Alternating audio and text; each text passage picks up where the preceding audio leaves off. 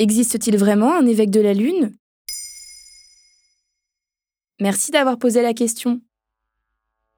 Le diocèse d'Orlando, capitale de la Floride aux États-Unis, couvre une grande partie de l'État. Il représente plus de 400 000 résidents catholiques, mais également la Lune. Selon le Code de droit canonique rédigé en 1917, tout territoire nouvellement découvert tombe sous l'évêché d'où l'expédition de la découverte est partie. Et la Lune fait partie des territoires nouvellement découverts par l'homme depuis 1917. C'est quoi le Code de droit canonique?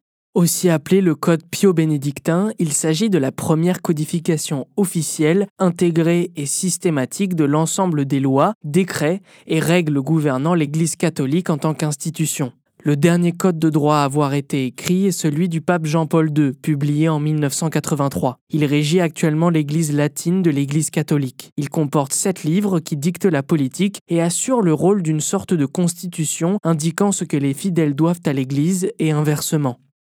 Qui est le premier évêque de la Lune? Le 21 juillet 1969, Neil Armstrong pose le pied sur la Lune. Et c'est depuis la base de Cap Canaveral en Floride que la mission Apollo 11 décolle. Un an plus tôt, en 1968, William Donald Borders est nommé premier évêque d'Orlando, capitale de la Floride. Ce dernier devient alors le premier évêque lunaire conformément au Code de droit canonique de 1917. Tous les cinq ans, chaque évêque fait une visite à Rome pour pouvoir s'entretenir avec le pape. C'est ce qu'on appelle la visite ad limina. Et lorsque William Donald Borders voit le pape Paul VI, il ne peut s'empêcher de s'exclamer ⁇ Vous savez, Saint-Père, je suis l'évêque de la Lune ⁇ un titre qu'il a gardé jusqu'en 1989, date de son départ à la retraite à l'âge de 75 ans. Il s'agit de l'homme ayant représenté le diocèse le plus grand de l'histoire avec une superficie de 14 millions de kilomètres carrés. Y a-t-il un évêque de la Lune encore en activité?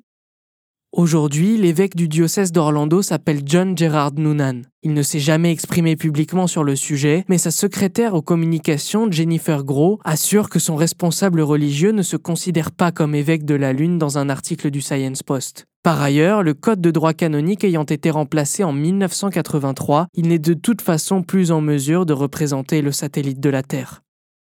Voilà pourquoi il existe vraiment un évêque de la Lune. Maintenant, vous savez, un épisode écrit et réalisé par Samuel Lombroso. Ce podcast est disponible sur toutes les plateformes audio. N'hésitez pas à répondre au sondage du jour sur Spotify. Et si cet épisode vous a plu, vous pouvez également laisser des commentaires ou des étoiles sur vos applis de podcast préférés.